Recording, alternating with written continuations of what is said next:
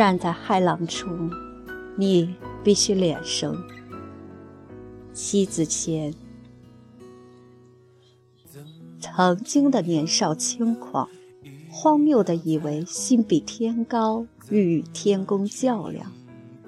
在经受三波六折的挫败后，所有的锐利在翻滚中逐折损角，剩下的变成了残破。沉淀下来的是一种脸生的坚韧。突然之间，幡然醒悟，屏住了张狂，脸收的不是伤痕和悲痛，而是收复了一种静气，一种笃定。这不是轻而易举的拈手而来，你必须遭受一定的苦难，也因此到了某种程度深刻，多大的苦难，也就自若的拈花一笑。生活的底层不是呐喊就可以呼应，也不是挣扎可以脱离。暗淡之下，你需要脸生，需要深思。出口不会是会覆没的，出路也不会是闭关的。路在脸生坚忍中自然有神通。你需要脸生，必要的脸生也是一种智慧，一种果敢。在强大阻拦的面前，你不能硬闯，就需要在连声坚忍中养精蓄锐，以便蓄势待发。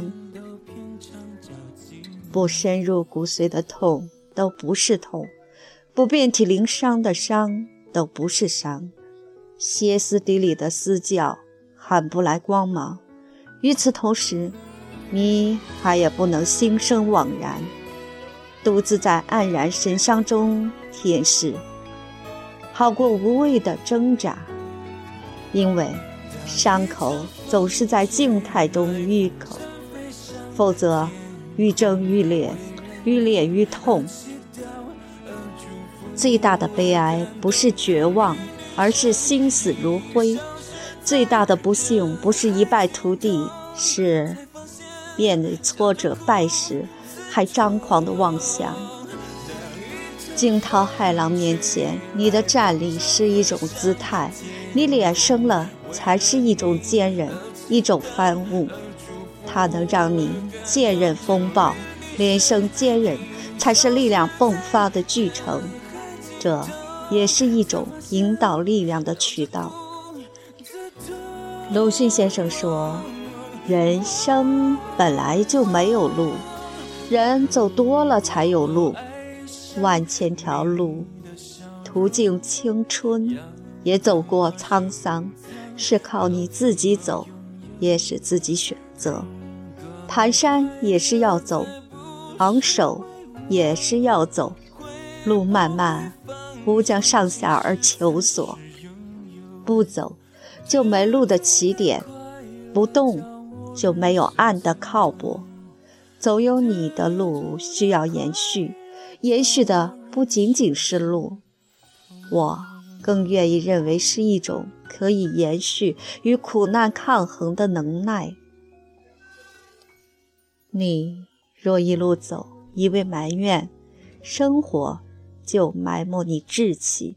没有一条路都是平川笔直，也没有一条路是只等你走过。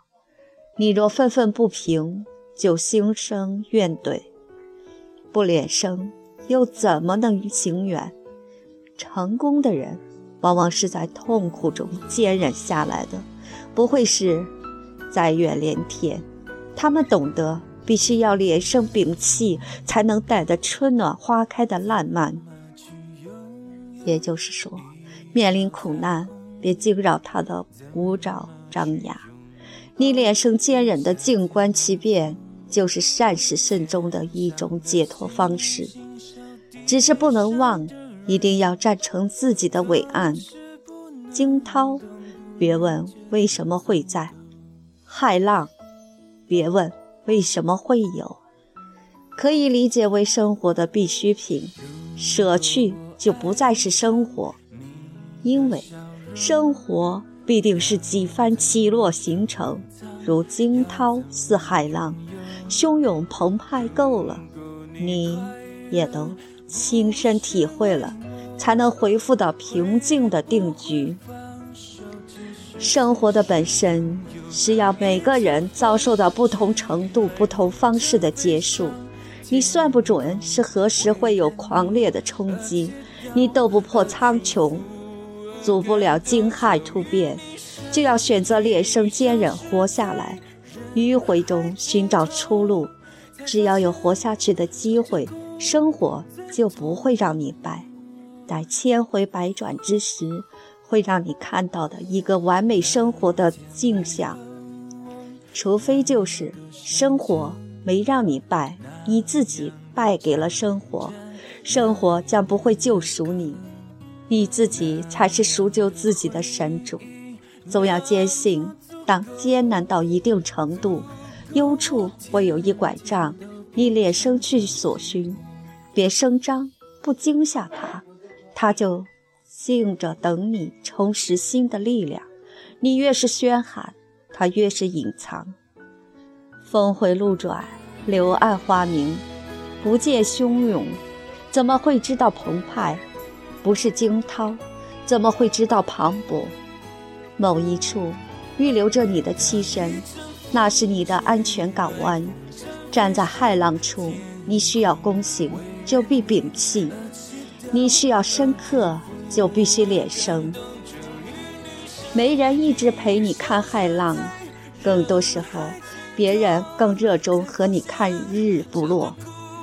海浪的杰妙让人不守神，辉煌才是让人见到暖光。所以，海浪处，你需要脸生坚韧。没有人想听到你的嘶吼惊叫。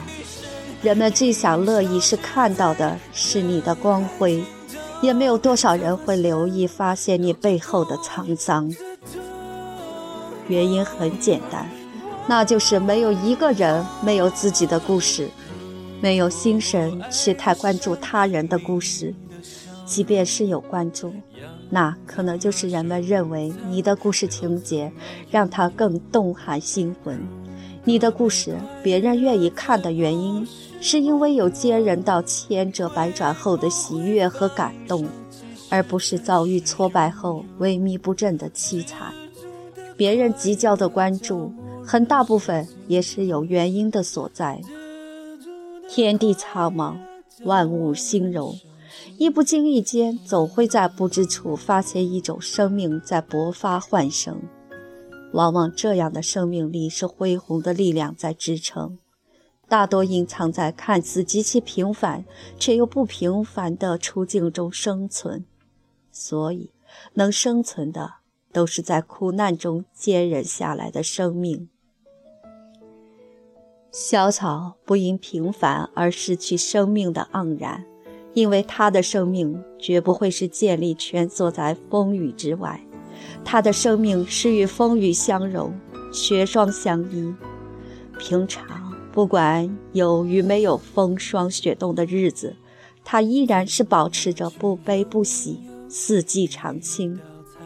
也只有风雨的存在和连生的坚韧，它的枝叶才会更苍翠欲滴的舒展。一花一世界，一树一枯荣。但凡有生命力的生物，无论盛衰枯荣，都会在照然着生命的伟力。多大的风浪，也在连声坚韧中展现出铿锵的姿态。连声坚韧，不争不吵，淡然等待每一次惊涛骇浪的附近。多狂烈的风暴，到最后之际，总会落定，归属于平静。也恰到此时。所有的遭遇，已经在练声坚韧中成就了你在风口浪尖中横刀的风范，铸成了你在面对惊涛骇浪时有羽扇纶巾的淡定。